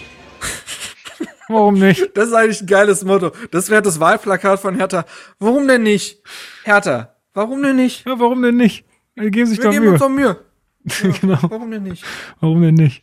Warum denn nicht SPD? Warum denn nicht? Ja, ja. gut, okay. Also Jungs, dann vielen, vielen Dank nochmal, ähm, auch an alle Hörerinnen und Hörer da draußen. Und Benny, du darfst jetzt die Leute mit deinem Song rausschmeißen. Ja, ich habe noch zwei letzte Punkte. Ja, Einmal, gerne. da ich ja eh schon den, den League-Stempel hier halb abbekommen habe, der Hinweis, dass äh, morgen um 20 Uhr wieder die League-Abteilung von Hertha spielt. League of Legends, ja, das Computerspiel richtig, für die, die Richtig, sorry für die Abkürzung. Äh, wir werden es nicht streamen diesmal, aber jeden, der da reingucken möchte, sei der Kanal von der Prime League empfohlen. Die haben auch gute Caster und erklären das auch ganz gut. Dann quasi mein letztes Wort ist gleichzeitig das, was mir vorhin entfallen war. Noch ein Hertha Positive zum, zum Ausklang. Ja, Hertha ist zusammengebrochen in der zweiten Halbzeit, aber noch vor einem Jahr hätten wir das Spiel danach noch verloren. So ist es beim Unentschieden geblieben und Bochum hat ja auch nach vorne nicht mehr wirklich viel mehr zusammengebracht. Also die Hoffnung stirbt zuletzt. Das sind Ansprüche. Ja, man nimmt, was man kriegen kann. Und mein das Song, alles so wir wollen ja dem, dem, Motto trotzdem treu bleiben, ist ein alter Klassiker von NSYNC. Haben wir, glaube ich, noch nicht auf der Playlist, weder den Song noch die Band äh, mit dem Namen Tearing Up My Heart. oh, jawoll. Richtiger, Geiler schöner Partyklassiker. Auf geht's für die Auswärtsfahrt dann in fünf Jahren nach Corona. In dem Sinne, schönen Sonntag noch. Wiedersehen. Ciao. Bis dann.